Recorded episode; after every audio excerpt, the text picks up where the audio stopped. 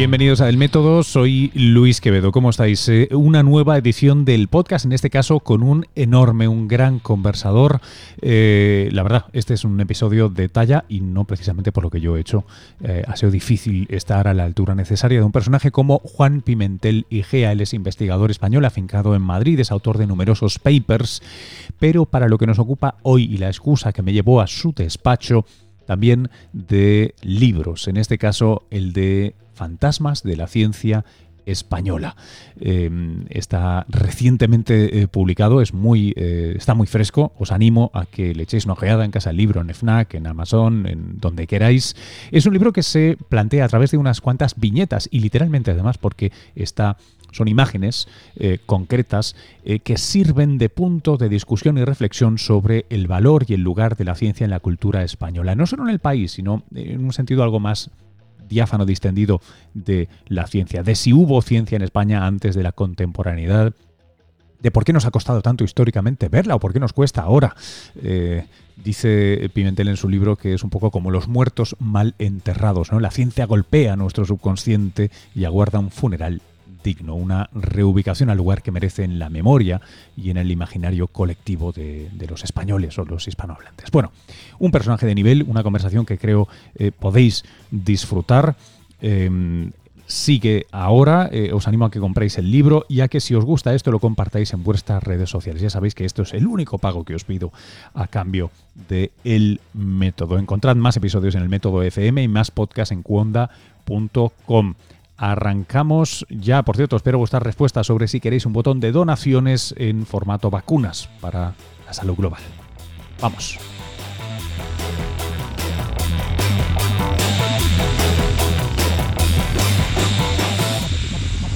Me llamo Juan Pimentel y soy un historiador de la ciencia del Consejo Superior de Investigaciones Científicas. Eh, cuéntame sobre la biografía, luego entramos en el contenido, pero la biografía de, este, de este libro, Fantasmas de, la Ciencia Española.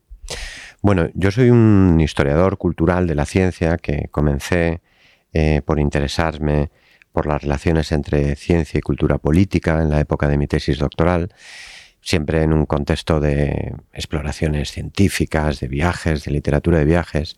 Luego pasé a, interesarme por las relaciones entre ciencia y escritura, de tal manera que ya tenía dos grandes bagajes, ciencia y cultura política, ciencia y escritura, ciencia y narrativa, cómo se construye la verdad, cómo se construye una evidencia, cómo se fabrica el testimonio.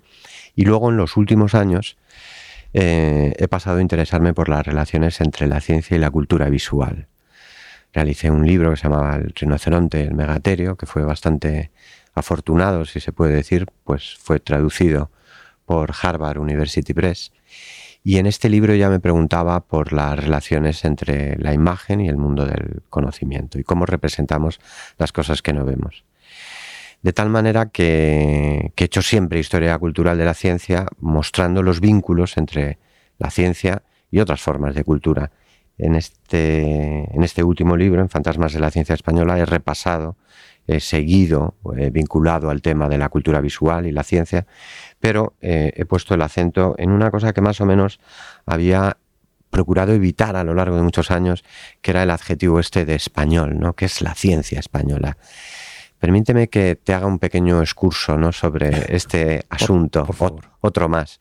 Pero em, cuando yo empecé a investigar en los años 80, eh, eh, todo este asunto a finales de los años 80, en principios de los 90, eh, toda esta cosa de la, de, la historia española, a, mí y a la gente de mi generación nos, nos echaba como un poco para atrás, porque yo lo que quería hacer era una historia cosmopolita y por eso me metí en hacer historia de la ciencia y por eso trabajé una exploración científica que rodeó la Tierra y que cruzó el, Pacífico de punta a punta, ¿no? Es decir, yo todo este asunto de las, de las señas de identidad nacional y de España me parecía así como paleofranquista o una cosa así como eh, de mis mayores, una cosa antigua, un poco casposa. Bueno, pues eh, el tema de la ciencia española es como de esos secretos familiares de los que no quieres hablar nunca, pero luego llega el día de Nochebuena y de repente no se sabe muy bien cómo, estalla. Y entonces me ha pasado un poco con este, con este tema ¿no? de, la, de la identidad y de la ciencia española, que es un tema del que yo no he querido hablar durante mucho tiempo, he querido rodear, he querido camuflar, pero estaba ahí, estaba incrustado, estaba como están precisamente los fantasmas, que son esas preocupaciones que están larvadas, que están en el subconsciente y que el día que menos te lo esperas llaman a la puerta y se presentan. Em, por, empezar por una pregunta un poco mayúscula, pero eh, eh, ¿existe o, no existe? ¿Se puede adjetivar la, ciencia como ciencia española? Eh, ¿Hay algo que la distingue cualitativamente o, no? Es una buena pregunta. Es una pregunta preliminar y previa y como ese tipo de preguntas pues es, es importante. Bueno, hay la ciencia, los atributos ¿no? de la definición mertoniana de la ciencia es que trata de organizar eh, una serie de valores y de prácticas universales, por definición. ¿no? La gente podría pensar que no existe ciencia española.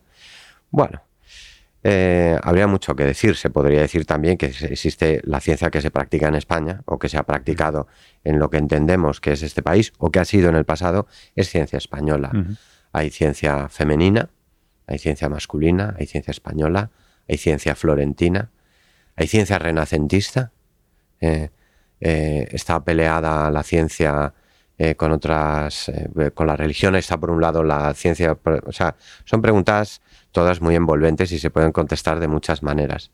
Yo hablo aquí sin grandes aspiraciones a hacer una definición dogmática de lo que es ciencia española, más o menos entendiendo por lo que se ha construido relacionado con el conocimiento de la naturaleza en ese espacio geográfico y cultural y esa entidad histórica a la que llamamos España, cuyos márgenes pues son ciertamente difusos y tampoco son precisos que se podrían radiografiar así de manera precisa. Mm.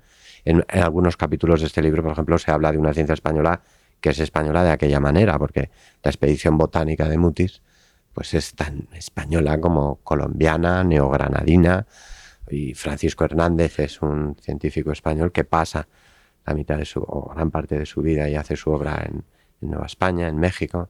Es, en muchos momentos de la historia de España hablar de ciencia española pues es muy relativo. Em, saltando al, momento actual y la percepción, no sé si voy a meter mucho la pata aquí, eh, pero una, cosa que se me antojaba y por lo que me pareció particularmente interesante para mí em, este tema es porque antes de grabar estábamos, hablando un poco, ¿no? Te contaba que en mi biografía he estado unos años en, el extranjero, en una cultura anglosajona, en la que de repente descubrí una cierta manera de referenciar o de, o de en la que la ciencia ocupaba un lugar en la cultura, una cultura más o menos cotidiana, eh, elevada, pero no tanto, eh, que me sorprendió me sorprendió porque no la reconocía como propia. Yo, educado en España, eh, yo la referencia a los científicos, esta geografía, ¿no? Estas grandes, estos grandes personajes, elementos eh, que ayudan a, dar forma a esa identidad compartida, ¿no? Pues si eres norteamericano, claramente la ciencia y la tecnología, y si eres británico, claramente la ciencia y la tecnología, Royal Society. Eh, aquí nunca, aquí como mucho me sonaba porque había estudiado algo de ciencias, pues, pues Cajal a uno le suena, que aparece en, tu, en la portada de, este libro. Em, pero no, no reconocía ese espacio. Me, chocó mucho y de hecho me, ha gustado mucho con el, con el paso del tiempo. Em, bajo tu punto de vista y en, este libro, eh, eh, eso es, o sea, es no me lo han contado porque ha pasado algo y se ha maquillado o se ha perdido esa historia, o, nunca estuvo, nunca tuvo tal entidad. Bueno, esto es eh, esto que te ocurrió a ti cuando vivías en Estados Unidos. O, eh, yo he vivido también algunos años fuera, no tantos como tú, pero he vivido en, Inglaterra eh, un par de años y, también efectivamente te das cuenta que la, que la, ciencia forma parte de la identidad nacional y de la cultura y del imaginario, ¿no? De la memoria colectiva, lo que se diría ahora de un país. Y en cambio en España este pasado eh, permanece como oculto, que está como sumergido. De ahí precisamente el empleo de la palabra fantasmas, ¿no? porque eh, la ciencia ocupa un carácter un tanto espectral en el contexto de la cultura española. Es un pasado que está marginalizado, que está postergado, que está mal enterrado de alguna manera. Y por eso golpea nuestro subconsciente. En España la mayor parte de la gente, la mayor parte de la gente, el público en general, piensa que su país y su pasado guardan mucha relación, una íntima relación, diría yo, con el mundo del arte, con el mundo de la poesía, con el mundo de la creatividad. Mientras que la ciencia forma parte de ese otro hemisferio con el que mm, poca relación tiene. ¿no? El que inventen ellos ha hecho mucho daño y ha formado parte de manera implícita, reconocida o tácita del subconsciente colectivo de, este país. Esto se ve claramente en el Museo del Prado, que es el edificio que fue diseñado por Villanueva para alojar un gabinete de historia natural, un gabinete de máquinas, un laboratorio químico, es decir, un complejo tecnológico y científico amplio, ¿eh? y que sin embargo acabó convirtiéndose en una pinacoteca. Es en este espacio, en este espacio, donde se proyecta no solo el futuro de la nación a principios del XIX, sino de lo que la nación cree que es y que ha sido. Y esto ha alarvado, ha alastrado, perdón, alastrado el, el subconsciente colectivo español, pensando que efectivamente que nosotros, con eso de la ciencia, pues es un lenguaje que nos es un poco extraño. ¿Hay un porqué? Al eh, menos sencillo que puedas compartir. Bueno, esto, esto sí, esto me lo han preguntado en alguna ocasión y yo también he dicho que, esto, además de un grupo de sociólogos, de filósofos y de historiadores, se necesitaría a un grupo de terapeutas sociales o de parapsicólogos, porque tiene que ver con, el, con la percepción de uno mismo, ¿no? Y uno tiene percepciones sobre uno mismo que solo un buen psicoanalista realmente podría desentrañar, ¿no? ¿Por qué España se ve así? Eh, es en el escudo de armas de, la bandera española, donde están las columnas de Hércules y la nao Victoria, cuyo centenario se cumple ahora de la circunnavegación. El propio escudo de armas de la bandera española nos recuerda con el plus ultra que la historia de España está inextricablemente unida a la historia de la exploración geográfica, de la aventura del conocimiento y de la ciencia. Y sin embargo, esto no lo reconocemos, no, no, no lo reconocemos como propio. ¿Por qué reconocemos algunos de nuestros rasgos más prominentes, los vemos como propios y otros no, los vemos como ajenos? Esto forma parte ya de la, de la parapsicología social, ¿no? Ok. Em, ayúdanos a dar un, sucinto, un breve paseo, tal vez por algunos de los eh, momentos, no sé si los que han sido más difíciles de investigar o de redactar, o tal vez lo que más te haya sorprendido a ti en, este trabajo de investigación, que como me decías han sido cinco años de, de, lecturas, eh, investigación y, y ordenación de muchas ideas. Sí. Pues eh, la elaboración de los libros eh, exige tiempo y exige un tiempo detenido. Hoy todo día conspira para que nadie pueda leer un libro y no digamos para que pueda escribirlo. Eh, requiere mucha paciencia y mucho trabajo constante. ¿no? Hay que, cuando estás haciendo un libro, estás como, nos pasa a los historiadores como a los escritores, ¿no? que estás como abducido, no estás capturado por una idea. Yo he estado en, en, momentos que estás pensando en el libro en los sitios más insospechados, ¿no? porque es una cosa realmente que te posee, que te posee. Este libro empieza siendo una serie de, preocupaciones acerca de unas imágenes y termina creciendo en direcciones pues a veces insospechadas. ¿no? Es un conjunto de ocho episodios repartidos cronológicamente desde el siglo XVI, desde el descubrimiento del Mar del Sur hasta una reciente exposición que hubo en el Museo del Prado llamada Historias Naturales, donde un artista confrontó con las piezas de la, de la, de la colección del Museo del Prado, pues enfrentó una serie de, productos y artefactos naturales. Hay episodios que van sobre la construcción del mapa en el siglo XIX, hay episodios que van sobre láminas botánicas del XVIII, hay episodios que van sobre eh, alegorías barrocas del siglo XVII y su relación con la microscopía, con la incipiente microscopía. Hay un capítulo dedicado a Cajal, hay un capítulo dedicado a unas mujeres que observan, en el siglo XX. Es decir, hay una panoplia de asuntos eh, diversos, pero sin embargo que están unidos por dos argumentos comunes. Los dos argumentos comunes tienen que ver con, esta noción de fantasmas. Fantasmas, por un lado, por lo que te decía antes, de, del carácter espectral que tiene la ciencia en el contexto de la cultura española y por otra parte porque hablar de imágenes es hablar siempre de fantasmas. Las imágenes aparecen y desaparecen, las imágenes nos convocan, las imágenes atraviesan el tiempo de una manera muy anacrónica, que diría Avi Barbour, ¿no?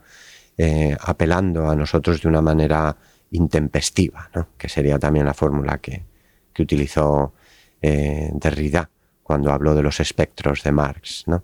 En fin, hay varios niveles de, lectura de este asunto de las metáforas. Me puedo poner más o menos mm, pedante o especializado y, ir a, ciertos niveles de lo que ha significado la literatura espectral en los últimos años, ¿no?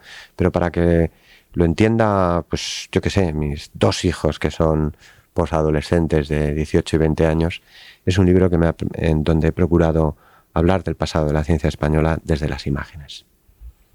Eh, una, una muy notable que justo porque además en, episodios relativamente recientes de, este mismo programa eh, hablábamos de Cajal y de su legado, eh, a raíz, por cierto, de un amigo común, de Antonio Martínez Rodney, un artículo que, había publicado, protagoniza la portada de, de, mm. este libro esta, esta particular lección de anatomía, ¿no? Eh, versión, versión Cajal. ¿Qué se esconde detrás de esta imagen? En el capítulo de Cajal, que es siempre cuando te metes a trabajar estas cosas, además te encuentras que hay una riada de literatura sobre cualquier tema, no digamos sobre Cajal, ¿no? Y uno de los eh, propósitos que yo me marco en todos los libros también es rendir cuentas e informar al lector de otras cosas que se han hecho, ¿no? Entonces esto es un trabajo muy penoso porque normalmente del 100% de la literatura que se ha escrito de cualquier tema hay que te das cuenta que gran parte es menor, que otra parte está copiada, pero luego hay un cuerpo de un 10, un 15, un 20% que es súper interesante. Llegar a todo eso, llegar solo a ese 10 o 15% es muy difícil. Bueno, el caso es que yo, dentro de las imágenes de Cajal, Cajal está eh, estudiado su relación con la fotografía, cuál es la relación entre sus capacidades artísticas y, y su vocación por la fotografía. Cajal presidió la, primera sociedad española de fotografía, ¿no? Y tiene un libro importantísimo sobre la fotografía de los colores. Bueno, eh, uno de los grandes, de los grandes, de los pequeños hallazgos de, de, mi libro es haber encontrado dos fotografías muy importantes de Cajal que las he puesto en otro contexto completamente diferente. Una de ellas es el autorretrato que tiene el laboratorio de Caja de Valencia, 1885, donde lo enfrento en el libro, se ve perfectamente con un retrato de Jovellanos de, Goya, muy famoso. Son dos convenciones, dos representaciones prácticamente idénticas, donde se ven representados los dos, el artista, eh, eh, perdón, el científico y el político, bajo las convenciones de, la melancolía, del genio melancólico. Y luego, por otra parte, es la lección de anatomía, esta foto famosísima de Alfonso, que la confronto con toda la tradición de las lecciones de anatomía, uno de cuyos máximos exponentes es la lección de anatomía del doctor Tulp de Rembrandt. En el, he leído mucho sobre el género de las lecciones de anatomía y uno de ellos, uno de los grandes libros sobre la lección de anatomía del doctor Tulp, eh, rápidamente averiguas que se sabe perfectamente quién es cada uno de los personajes. También en la lección de anatomía de Cajal se sabe quiénes son los personajes, Achúcar, Rotello, eh, Sainz de Aja, eh, los discípulos de Cajal, pero sin embargo no se sabe quién es el muerto. En la lección de anatomía del doctor Tulp se sabe perfectamente quién es el muerto, que es un Arias Quint, que era un criminal al que ajusticiaron y que por eso luego le llevaron ante el cuerpo de cirujanos para aplicarle la segunda parte del Código Penal, que es la cirugía y la disección. Arias Quint había robado un abrigo en el invierno neerlandés, lo cual era motivo de un ajusticiamiento de estas características. Sin embargo, en el cuadro de, en el cuadro, en la fotografía de Alfonso, no se sabe bien. Entonces yo me propuse investigar quién era ese cadáver. Ese cadáver de manera eh, literal es seguramente un figurante, porque esto es una pose, esta es una pose teatral completamente. Están haciendo un homenaje a esa lección de anatomía y seguramente, como me dijo un catedrático de anatomía, ese hombre que yace ahí muerto, que no es un muerto verdadero, es un bedel o quizás añadió con cierto humor negro, un becario. Esto lo cuento en el libro, ¿no? que tiene bastante gracia. Yo he sido 15 años de mi vida becario, ¿no? Y, me, has tenido que exponer. Me he tenido que exponer. he tenido que hacerme el muerto. a veces hay que hacerse el muerto y a veces el vivo. Sí, no, no se sabe qué es peor. Bueno, el caso es que este muerto, de manera figurada, es el cadáver de la España postrada, la España necesitada de una terapia social, de una terapia regeneracionista, como no en vano eh, fue aplicado desde la Junta de Ampliación de Estudios y desde toda esta gente de la generación del 14 que creyó y de la edad de plata de la ciencia española que era posible levantar a este muerto andante que era España, levantarlo gracias al impulso y la terapia social de la, de la ciencia. Mm. ¿En qué, ¿En qué año se toma esta imagen? En 1915. 15. Tenía ya Cajal unos cuantos años y estaba en el apogeo ¿no? de su fama, era un gran eh, símbolo social, ¿no? Le habían dado el premio Nobel eh, unos años atrás, en 1906 o 1907, no recuerdo ahora mismo en qué año le dan a Cajal el, el Nobel, pero está ya es, eh, es, un gran fetiche social, realmente es, es un hombre proyectado fuera del laboratorio, ¿no? Completamente. Hay mucha ha habido mucho científico en este país que ha tenido una gran vocación patriótica y Cajal, desde luego, ha sido quizás el, más importante de todos ellos. ¿Cómo es posible que, eh, teniendo la figura de Cajal, este premio Nobel, este personaje reconocido, y también haciendo referencia a otro episodio un poco reciente en el que hablábamos de, la historia, el legado de Torres Quevedo, otro, otro insigne, en este caso ingeniero, ¿no? Eh, inventor, em, eh, coetáneos ambos. Eh, ¿Cómo es posible que tengamos esa enorme, esa fulgurante edad de plata hace ahora pues un siglo, más o menos? Em, y, y sin embargo, parece, no sé si me lo han contado mal, pero parece que esto no sé si se hunde o simplemente no tiene consecuencia y, la historia vuelve a arrancar, no sé si en los 80 del siglo pasado o algo así, cuando se vuelve a inyectar energía en la ciencia, en la universidad. Tampoco sé si esto que digo es cierto, es mi percepción porque en los 80 nací yo y, he visto un sistema de universidades que funcionaba. ¿no? Es bastante, bastante acertado, yo creo, tu valoración. Yo soy mayor que tú eh, viví un poco el boom de los 80, que es cuando yo me logré obtener pues, las becas predoctorales, esas cosas con las que uno empieza el mundo de la investigación. Y en efecto, en los años 80 se vivió un momento álgido ¿no? del, de la, del impulso en la ciencia de este país. Cajal precisamente hablaba de las arrancadas de caballo y las paradas de burro, ¿no? para referirse a cuáles eran los ritmos de la investigación científica en España. Es verdad, en España de repente eh, nos entra un, nos venimos arriba, que dirían ahora la gente joven, nos venimos arriba y entonces hacemos tal. Y luego, sin embargo, eh, en la ciencia es muy importante la, constancia, que es quizás lo que nos falta, ¿no? Como país, eh, hacer una cosa a fuego lento, ¿no? Las, las únicas cosas bellas y maravillosas del ser humano se hacen a fuego lento. De esto hay cantidad de ejemplos en el mundo de la música, de la creación literaria, y por supuesto de la ciencia. Darwin estuvo durante un par de décadas observando el comportamiento de las lombrices y cómo actuaban sobre el manto vegetal. De ahí extrajo algunas de sus mejores ideas, después de estarse 20 años mirando el comportamiento de las lombrices de tierra. Esto habría que explicárselo a los gestores de, la política científica y en general a los gestores de la cosa pública, que las, el trabajo bien hecho no rinde en dos años, sino que hay que esperar un tiempo largo, un tiempo detenido. Un trabajo, ni en seis. Es, es... un trabajo sostenido, ¿no? Es un trabajo sostenido. Levantar un país, hacer una cosa de verdad bien hecha, una cosa que requiere como hacer una carretera, un canal bien hecho, un puente, una presa, un edificio. Levantar un país, una tradición académica, es, exige el trabajo de varias generaciones. De manera sostenida, sin interrupciones. Em, para eso, no sé si tendríamos que estar de acuerdo en un mínimo número de cosas que tienen que ver con eh, lo que subyace ¿no? a la ciencia, a la academia, o al menos pactar que no tenemos por qué estar de acuerdo y no se tocan. y que fueran completamente autónomas. Em, lo digo por, volver a intentar usar el contraste y, buscar otro, otro método, ¿no? Em, em, seguro que no lo recordaré bien del todo, pero la historia del MIT es muy interesante como proyecto de inversión pública estratégica claramente de industrialización y poderío militar.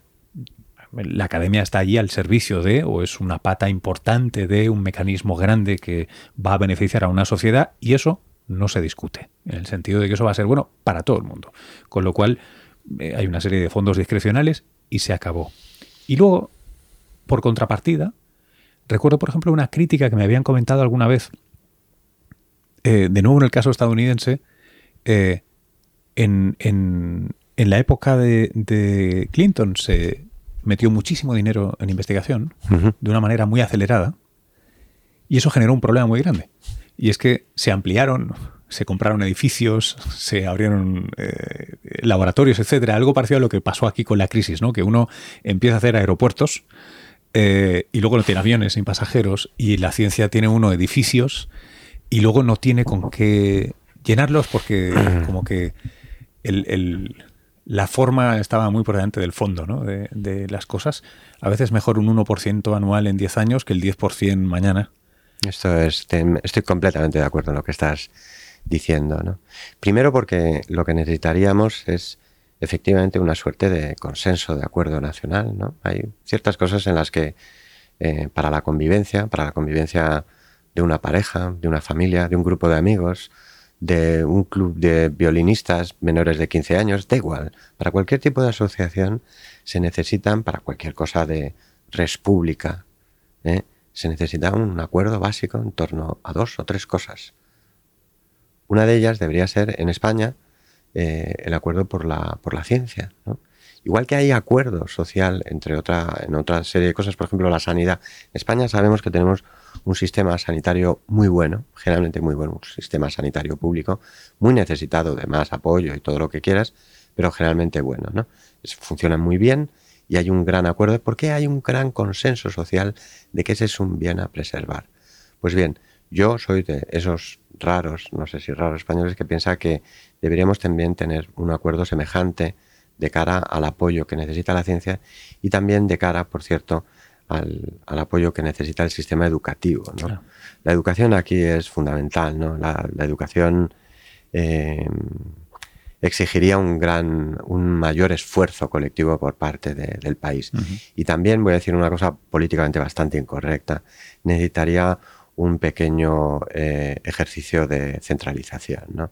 no puede ser que tengamos 17 leyes de educación diferentes. Esto, así no es posible construir un país. Esto, es, esto es una evidencia. Y una vez hablando con, con, un amigo historiador importante, no voy a decir su nombre, ¿no? pero un gran historiador. Me decía, toda la culpa de esto de la educación la tiene, me dice, Suárez, que era un falangista. Y digo, hombre, me eché la culpa a Suárez, ahora resulta que va a tener ahora la culpa hasta de, la muerte del toro de Manolete tal. me dice, no, no, te voy a explicar por qué. Porque Suárez, que venía de la falange, pensaba que la educación y la cultura no era importante y por lo tanto fue lo primero que se cedió, lo primero que se regaló. No se regalan las competencias, en Hacienda, las competencias, en cosas importantes. Se regalan las cosas que uno no valora. las cosas primero que se regalaron, ¿eh? que se dieron a cambio de nada, fue la educación y la cultura al primero que pasara.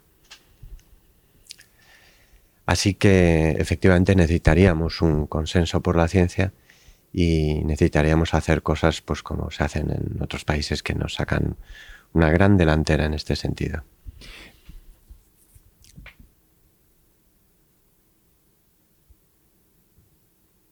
déjame explorar la, idea opuesta.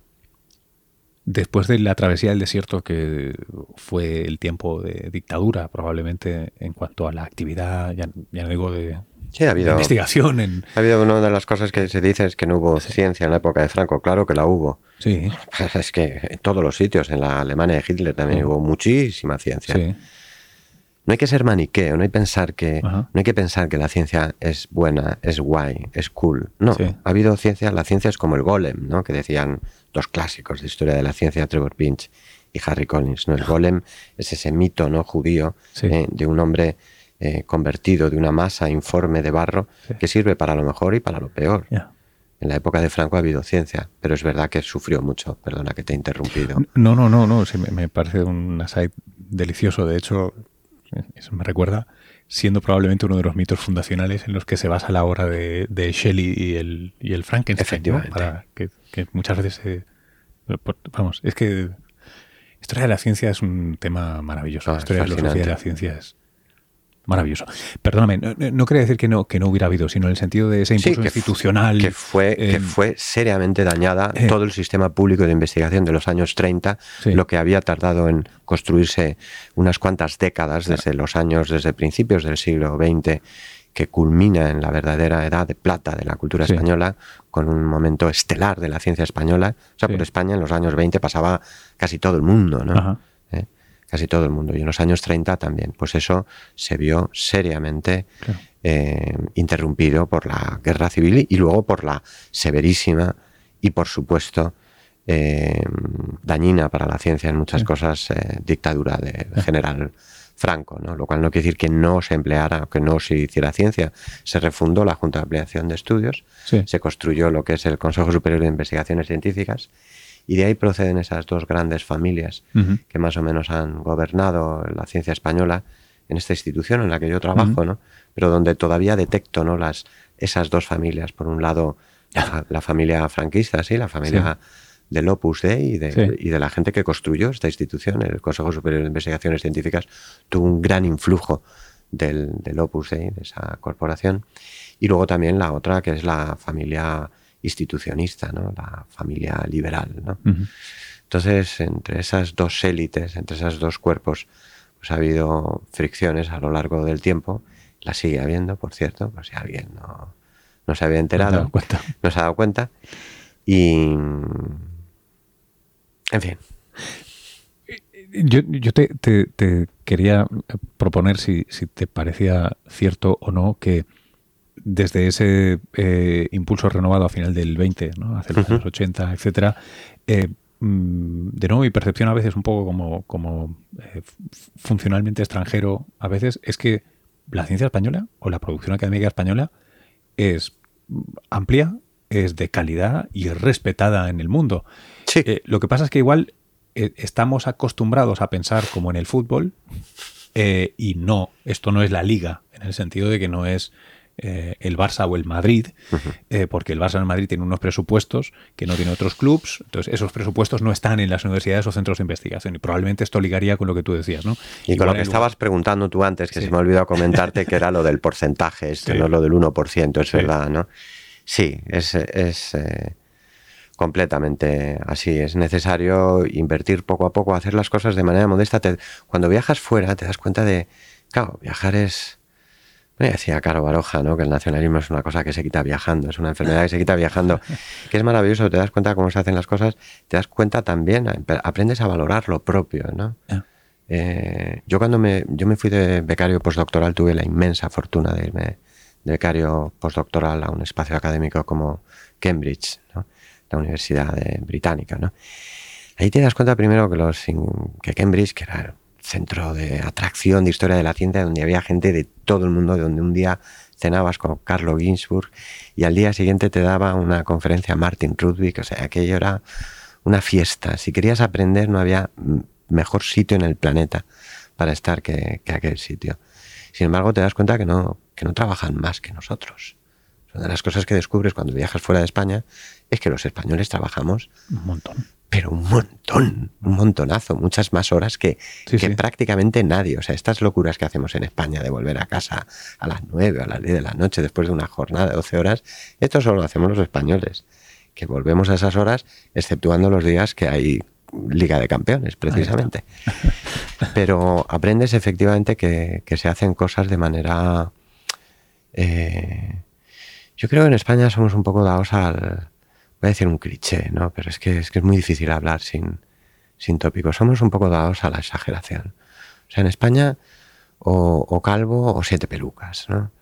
O, pensamos que somos la peor nación de la Tierra y que habría que exterminarnos y lanzarnos la bomba atómica, o pensamos que somos los mejores del mundo y que vamos a ganar todo sin bajar del autobús, ¿no? no tenemos espacio para el sentido común, para un poco para, para el tiempo detenido, para las cosas un poco a largo plazo, para no venirnos ni tan arriba ni tan abajo. No somos el peor país del planeta y tampoco somos los mejores. ¿no? Ahora se celebra el, el quinto centenario de la circunnavegación de Magallanes Elcano. Es un tema del que he pensado recientemente porque he hecho una pequeña exposición en la Biblioteca Nacional y, y, hay mucha cosa esta competitiva, ¿no? De que si fueron los españoles los primeros, que si no, que si esto, que si aquello. Dices, pero bueno, pero esto, este lenguaje está bien para hablar de, de, pues eso, de la Liga de Campeones o del récord mundial de los 100 metros lisos, pero no para hablar de cultura, no para hablar de ciencia, no para hablar de lo que significa la construcción de un país. ¿no? ¿Eh? Tenemos que abandonar un poco toda esta autoestima desaforada o toda esta especie de autoflagelación desmedida en la que muchas veces nos metemos los españoles que no que parecemos que, que tenemos que hacer un juicio sumario sobre el país siempre, ¿no? Una cosa digna de, de la Lola Flores. Está bien para, para, para el mundo del famoseo y del artisteo y del, y del futboleo, pero no para construir un país. ¿Y cómo se construye? Perdón Ah, por la pues, pregunta pues ya. No lo sé, si yo supiera cómo se construye un país, sé cómo, sé, o sea, yo soy un, iba a decir un, un historiador, soy un científico social, soy alguien que se dedica al mundo del conocimiento y por lo tanto eh, sería muy presuntuoso de mi parte decir aquí a la audiencia cómo se construye un país. Yo sé algunas recetas de cómo se construyen, no una cosa tan grande, grandilocuente como un país, pero sí cómo se construye un proyecto de investigación, cómo se construye una institución académica, que es seguramente algo muy parecido a cómo se construye una comunidad de vecinos Mm. y cómo se construye también un país, que es valorando el trabajo bien hecho, premiando a los mejores y también mm, eh, no dejando impunes las cosas que se hacen mal. Este es un país en el que a veces no se premia el trabajo bien hecho. Esto es muy doloroso. Esto le ha pasado a muchísimos científicos españoles, a muchísima gente. Es muy difícil ser eh, profeta en esta tierra y muchas veces, sin embargo, eh, también se deja sin, sin castigo el, el, trabajo mal hecho. ¿no? Este es el país de la impunidad de alguna manera, ¿no? Y eso genera una práctica social muy nociva, muy mala, porque la gente piensa que hacer las cosas bien o hacer las cosas mal es prácticamente lo mismo. ¿no? Así que no tengo una respuesta de cómo se construye un país, aunque tengo alguna idea de cómo no se hacen las cosas bien y de cosas que podríamos y deberíamos mejorar. Yo, me. Eh, perdón, la verdad es que lo, he pintado a brocha muy gorda. Eh, como, como, historiador y como. Me, me, planteaba. Bueno, ahora tengo dos preguntas en la cabeza, voy a ver si las ordeno. Eh, una es. em, ¿Qué ejemplos hay en la historia? ¿Qué ejemplos has podido estudiar, conocer, tales que pudieran ser, tal vez, prácticos aquí hoy? Porque a, a veces, eh, quiero decir, eh, no lo digo por ti para nada, ¿eh? pero la autoconmiseración de es que no te, tuvimos la Royal Society, es que no, es que no, es que no, en siglos pasados, es bastante estéril hoy, ¿no? Hoy tenemos un sistema de ciencia y tecnología razonablemente bueno, que, Sí. que a, juzgar por las publicaciones está, perdóname, pero de puta madre, está, está muy bien, se hace muy buena ciencia, hay académicos de primera. Yo echo de menos que no se os vea más y se os escuche más, eh, pero tal vez porque a mí me gusta. Pero realmente lo echo de menos. Y lo echo de menos, por ejemplo, yo echo de menos que no se os vea y se os escuche más en lugares no académicos y no privilegiados. Eh, esta es una cosa que para mí es muy importante y me gustó de otras culturas que he visto, donde eh, estáis en todas partes con normalidad. Eh, eso me llama mucho la, atención a mí. Bueno, hay, hay cosas, claro, es muy, es muy desigual el juicio, ¿no? Cuando ya sabes que cuando estás, eh, cuando estás dentro del laberinto eres incapaz de, de sortearlo. Esto le dice en Humberto Eco, le dice Guillermo de Baskerville a Atso de Melk, ¿no? Que está dentro de la biblioteca y entonces cuando salen fuera la puede dibujar y la puede entender. Y dice, ¿por qué cuando estás dentro no la ves? Y dice, pues por eso. Igual que Dios ha creado el mundo y es el único que puede entenderlo, y nosotros no, porque estamos dentro, a mí me pasa lo mismo con la biblioteca. A mí, de alguna manera, también me pasa esto con, con mi propio país y con las instituciones en las que trabajo, que estoy tan cerca, estoy tan metido en el bosque, pues que a veces me, me cuesta tener un juicio mesurado y distante, ¿no? Yo a veces pienso que no estamos tan mal, efectivamente, que la ciencia española, como tú muy bien dices, tiene indicadores que hacen ver que no estamos tan mal, de hecho que estamos en algunas cosas bastante bien, y sin embargo hay otros indicadores, hay otros, otros datos que, que son menos optimistas. Uno de ellos, por ejemplo, la cantidad de científico joven que hemos desaprovechado en este país y que se ha tenido que ir al extranjero para no volver jamás. Yo tengo algunos alumnos y todos en este sistema tenemos alumnos y conocidos y gente que se ha ido y que simplemente no ha podido regresar a España. No ha podido regresar a España por muchas razones, por falta de presupuesto, por falta de dinero y también por las prácticas que siguen asolando el mundo académico español. No, no nos vamos a engañar. Hoy mismo ha aparecido un caso en la Universidad Complutense, lo he leído antes el titular, de cinco profesores que han sido apartados por manipular un tribunal de una posición. Aquí las prácticas asociadas a la manipulación de los perfiles y de las plazas y de la obtención de una plaza de funcionario en el sistema público de investigación y de la universidad están a la orden del día. Y llevan estándolo durante estos 30 años que llevo yo en el sistema público de investigación, lo cual quiere decir que, para desgracia, eh, el sistema público también universitario, académico español, se ha reformado menos que, pongamos por caso, el ejército español, que ha, ha, cambiado entre 1975 y los 40 años siguientes, ha cambiado mucho más que parte del sistema universitario español. No quiero, no quiero insistir demasiado con este asunto, ¿no? entre otras cosas porque, porque siempre es muy polémico. Cuando dices esto, luego te dicen, compañeros, pero ¿cómo dices estas cosas? Digo, pues mira, digo estas cosas porque, porque llevo viendo y he visto muchísimas oposiciones en mi vida donde se sabe el resultado de antemano, como todo, como el resto de la gente. O sea, no es que yo sea, tenga una bola de cristal y, y, sepa adivinar el futuro, es que realmente en España se juegan muchas partidas con las cartas marcadas.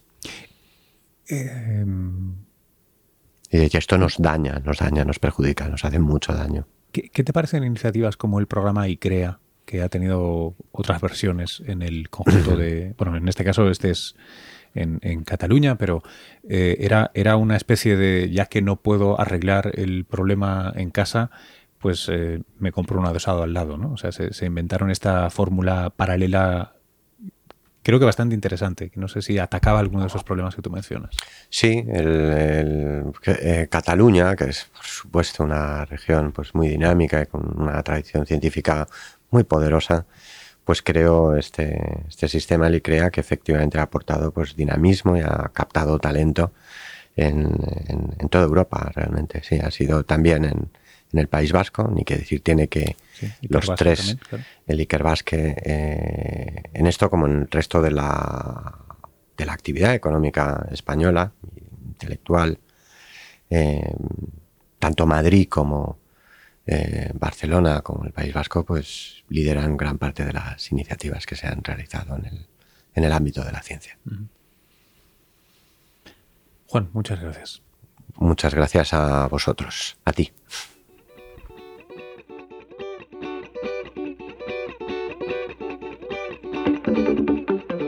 Bueno, pues hasta aquí esta conversación. Yo espero que os haya gustado tanto como a mí. Yo he disfrutado muchísimo y como os decía antes, ojalá que sea la primera de unas cuantas. Os eh, recomiendo y os eh, enlazo en las notas de este podcast el libro de Juan Pimentel, Fantasmas de la Ciencia española.